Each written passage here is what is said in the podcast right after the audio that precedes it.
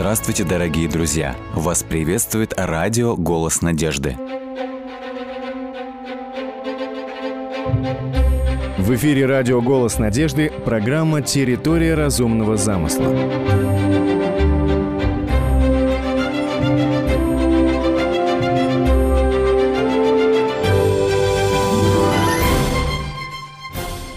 Клинтон Ричард Докинс.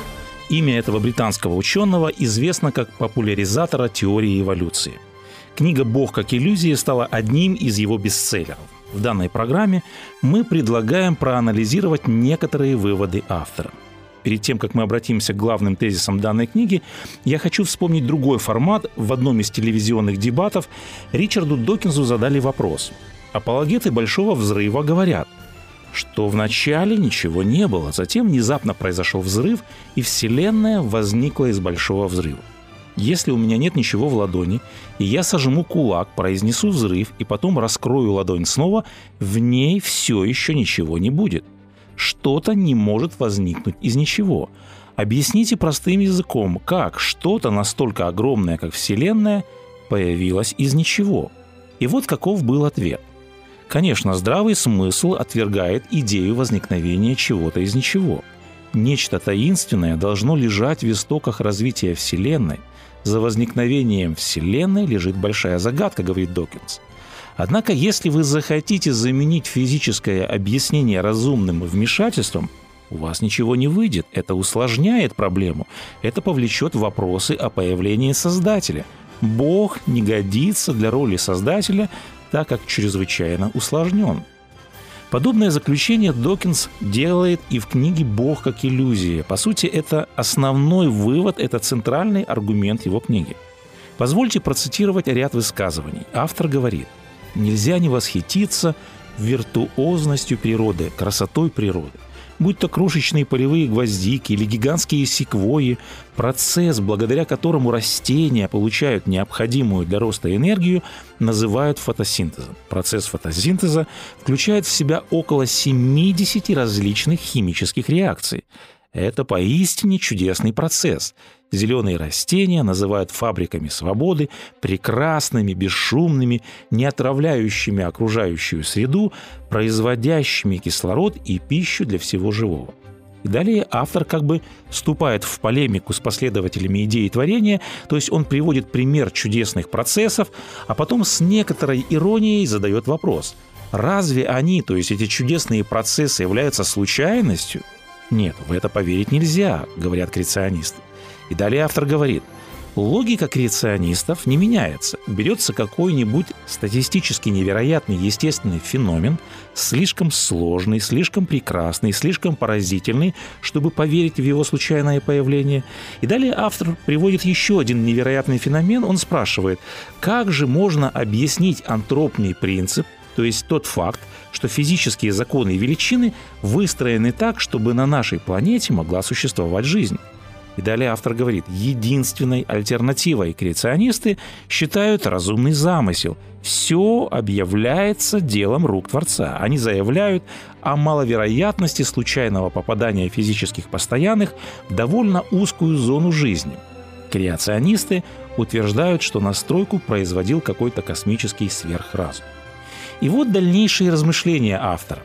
На протяжении веков одной из главнейших проблем, которые стояли перед человеческим разумом, было объяснение появления во Вселенной сложных маловероятных объектов.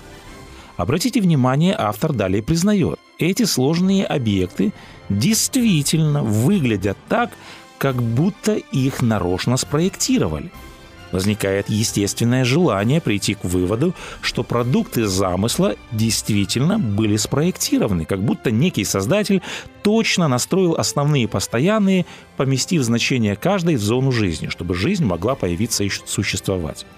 Словно перед Богом было шесть рукояток, осторожно поворачивая которые, он точно настроил каждую константу. В случае созданных человеком вещей, таких как, скажем, часы, их действительно спроектировал разумный творец, то есть инженер. Возникает искушение использовать подобную логику для объяснения строения глаза или крыла паука или человека.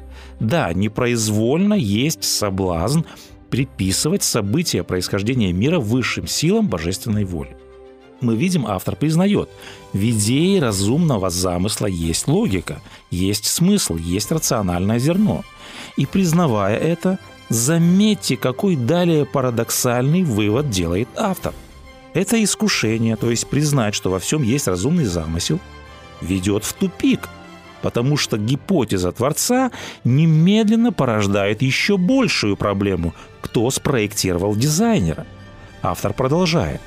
Очевидно, что разумный замысел только усугубляет проблему. На самом деле разумный замысел вообще не является объяснением, так как в результате его использования на руках остается еще более сложная проблема, кто создал Создателя. Как обычно, Объяснение атеистов неудовлетворительно. Почему? Поскольку в нем ничего не говорится о происхождении самого Бога. Как только мы прибегаем к идее Создателя, говорит автор, так немедленно в первую очередь приходится объяснять загадку его собственного появления. Далее автор в такой фривольной форме говорит, Спросите, откуда этот парень там взялся, и могу поспорить, в ответ вы услышите невнятные псевдофилософские заявления, что он всегда был или что он обитает вне границ природы. Ну и далее автор говорит, объяснением это, конечно, не назовешь. Я не могу отказаться от мысли, что эта позиция, хоть и вполне логичная, оставляет чувство глубокой неудовлетворенности. В следующем эпизоде автор пускается в пространные рассуждения о том, что если признать существование Творца, существование Бога, тогда Бог должен быть невероятно сложным объектом. Автор говорит, любое существо, достаточно разумное, чтобы сотворить такой объект, как Вселенная, является еще более невероятным, чем сама Вселенная. Бесспорно, Бог должен быть очень и очень сложным. Любой бог, который способен создать Вселенную, а затем точно и предусмотрительно отладить ее для зарождения жизни, должен быть невероятно сложным. А поэтому объяснить существование Бога будет еще сложнее, чем изначальную проблему, то есть проблему происхождения мира. Обратите внимание, какой факт констатирует автор. Он говорит, Жизнь головокружительно сложна. Жизнь сложнее почти всего, что мы можем представить себе. Посмотрите, какой вопрос рождается у автора. Он спрашивает, каким же должен быть Бог, который был бы в состоянии все сотворить?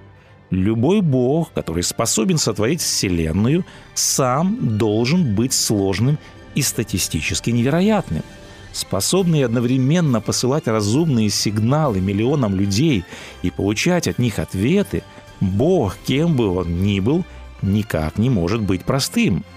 Если он действительно так всемогущ, как считается, тогда он должен быть устроен еще более сложно, еще более неслучайно, чем самый сложный известный нам мозг или компьютер.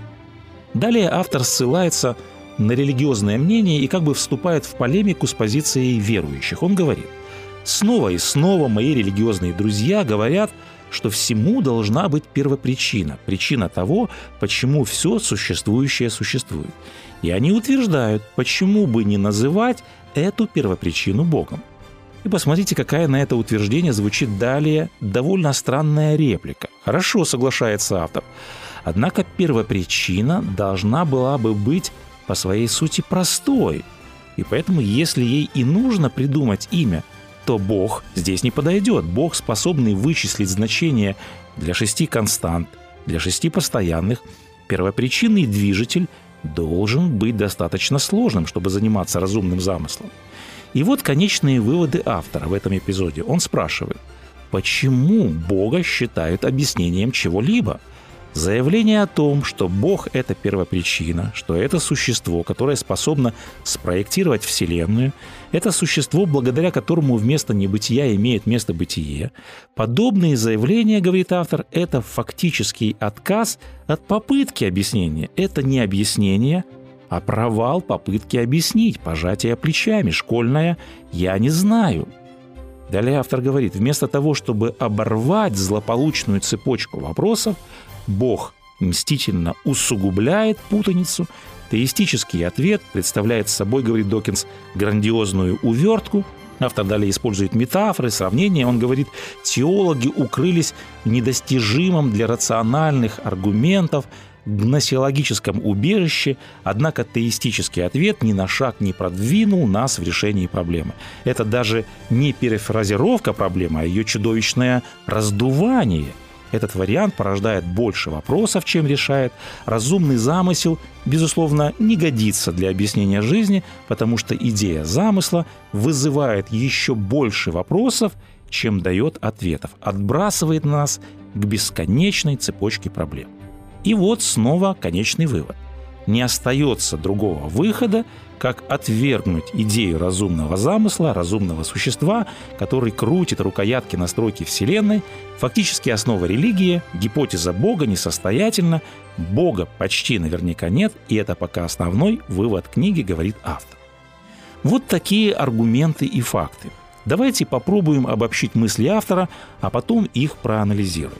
Первый тезис. Автор говорит – в идее разумного замысла есть логика. У часов должен быть часовщик.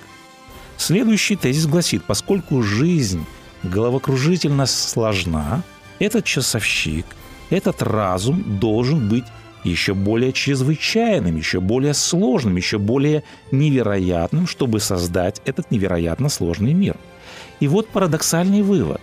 Сам автор утверждает, он говорит, я отвергаю идею разумного замысла только потому, что я не могу постичь сложный разум дизайнера, сложный объект Творца. Автор говорит, я не принимаю гипотезу разумного существа, крутящего рукоятки настройки Вселенной, потому что я не могу понять, откуда взялся там этот парень, откуда он произошел, кто спроектировал дизайнера, кто создал создателя. Я читал данную книгу онлайн в сети интернет, и на странице интернет-ресурса была возможность под текстом данной книги оставлять комментарии. Вот что пишет девушка, которая читала данную книгу на этом же портале. Надо говориться, что вот эти промежуточные выводы автора, где он утверждает, что Бога нет, потому что я не могу его понять и объяснить, эти выводы автор представляет где-то в середине издания. То есть девушка дочитала книгу до середины, и вот как эмоционально и с некоторой обидой она говорит убить столько времени ради одной очень, в кавычках, свежей мысли Бога нет, потому что я не могу объяснить, откуда он появился. И далее девушка сетует, мне жаль, что я потеряла столько времени и напрасно прожила эти полдня.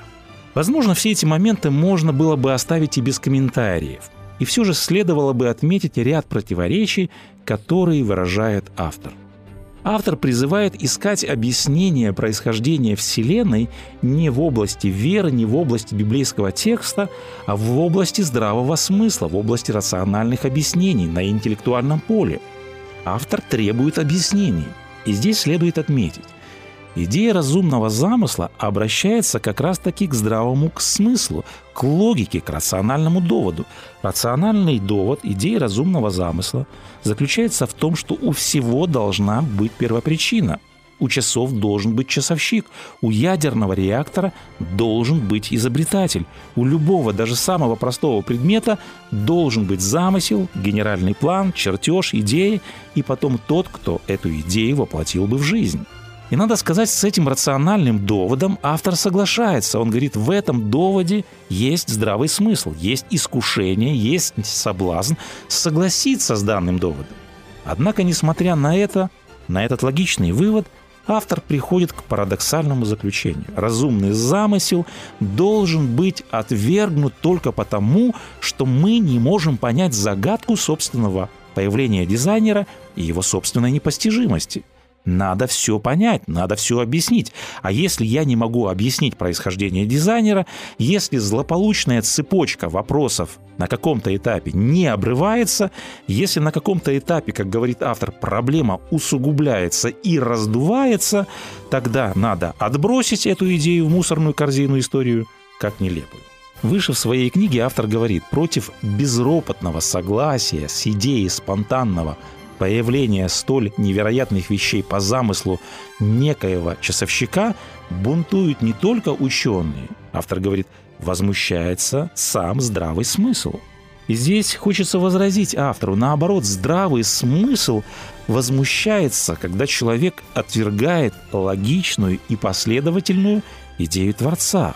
Вопрос, где логика? Почему логичную мысль следует отвергнуть только потому, что невозможно объяснить и постичь сложный разум Творца? Разумный Творец этого сложного и высокоорганизованного мира – это, по мнению автора, неудовлетворительный ответ, это грандиозная увертка от ответа, это теологическое укрытие. Однако возникает вопрос – Разве родители перестают быть родителями, если ребенок не может понять и постичь сложность биологического процесса, который происходил в утробе его матери? Разве матери не существует, если ребенок с его мелким неразвитым сознанием не может понять, каким образом женская и мужская клетка хромосома соединились, а потом из одной клетки путем ее деления появился он сам ребенок? Разве подобная логика, подобные суждения не противоречат здравому смыслу? Когда отвергается идея разумного дизайнера только на том основании, что нет объяснений, нет ответа на вопрос, кто создал дизайнера, подобный подход можно назвать логической ошибкой. Почему? Потому что возникает вопрос – кто создал дизайнера дизайнера? Это влечет за собой другой вопрос. А кто создал дизайнера того дизайнера? И так до бесконечности. И подобная постановка вопроса является сама по себе логической ошибкой. Подобная постановка вопроса ведет к логическому регрессу. Возникает вопрос, если очевиден тот факт, что дизайнер должен быть, если это очевидно, где логика в том, чтобы отрицать факт существования дизайнера только на том основании, что я не знаю, откуда этот дизайнер и каково его происхождение.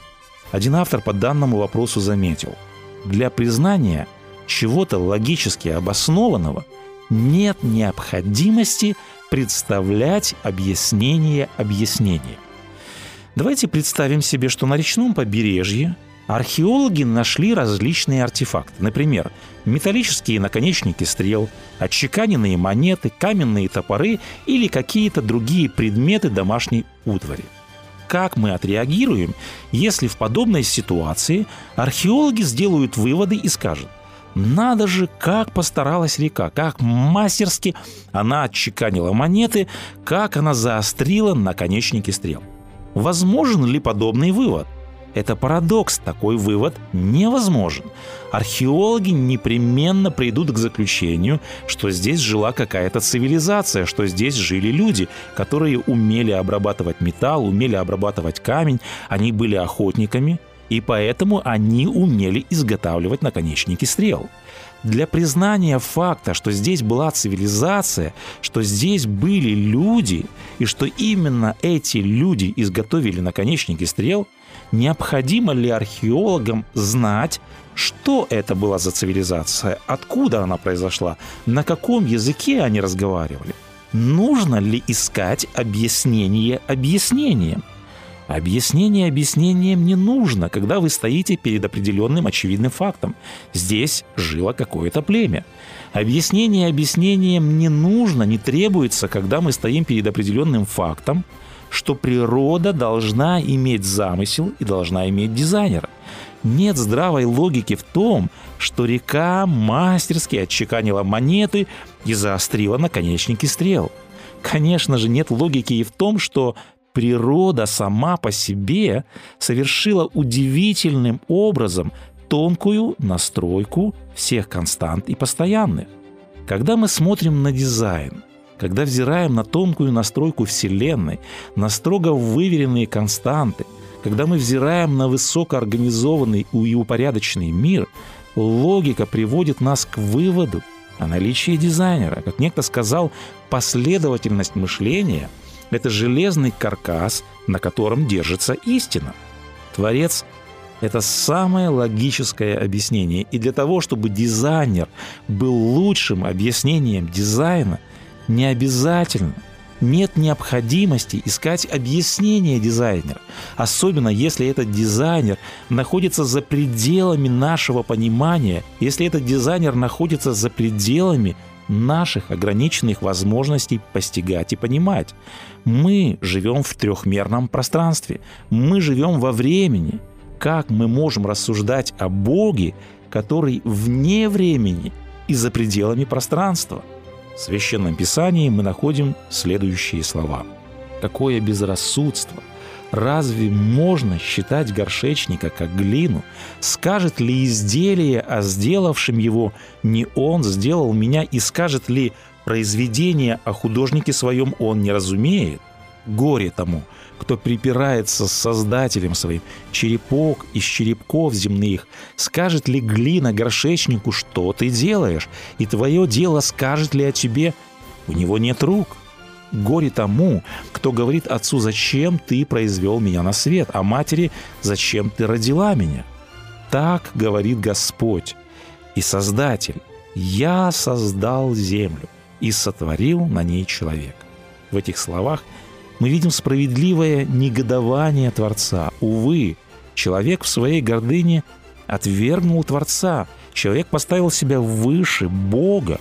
Несмотря на свои достижения в вопросах веры в Бога, наука воистину стала духовной чумой наших дней, которая заражает юношей и девушек.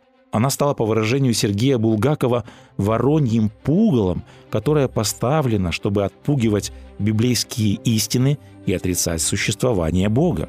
Небесные тела, которые летят по своим точно рассчитанным орбитам, летучие мыши, которые без труда находят путь благодаря своим ультразвуковым радиолокаторам, глаз человека и многие-многие другие чудеса и загадки природы бросают вызов домыслам людей, которые отрицают разумный замысел.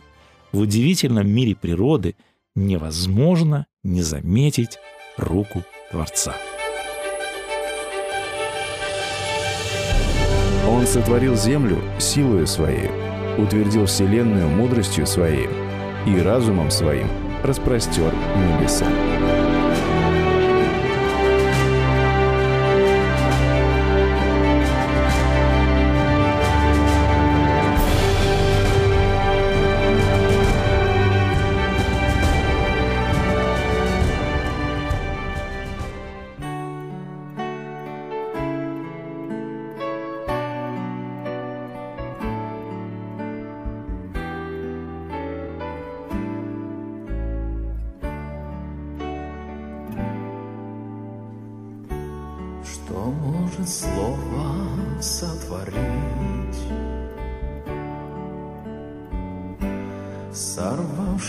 Сорвавшись беспощадно с уст. Разбить мечты или убить. Или чью-то жизнь перевернуть. Вы можете одним словцом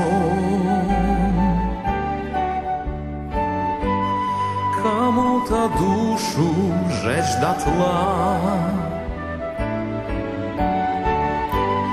Вы можете простым словцом Кому-то отомстить сполна. Вы можете легко солгать, При этом глазом не моргнуть, Не виноват, а клеветать, Лишь бы себя не запятнать. Вы так боитесь быть никем, Что лезете из кожи вон, Бросая на кого-то тень, Самим занять, чтоб славы трон. самим занять, чтоб славы трон. самим занять, чтоб славы трон. Но слово может быть другим и согревать теплом своим. И радость жизни вас враг.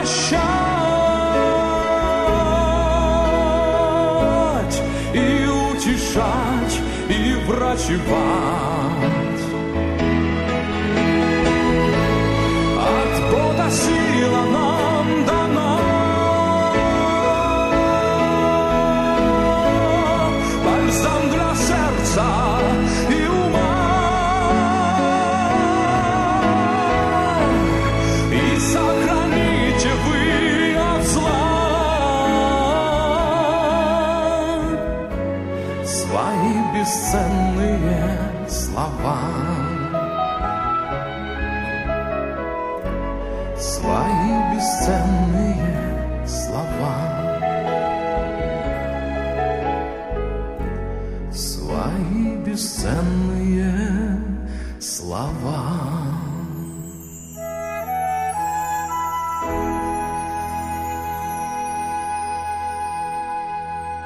Дорогие друзья, вы можете оставить свои сообщения через WhatsApp и Viber по номеру плюс 7 915 688 7601 или позвонить нам на бесплатную линию, которая работает на территории Российской Федерации.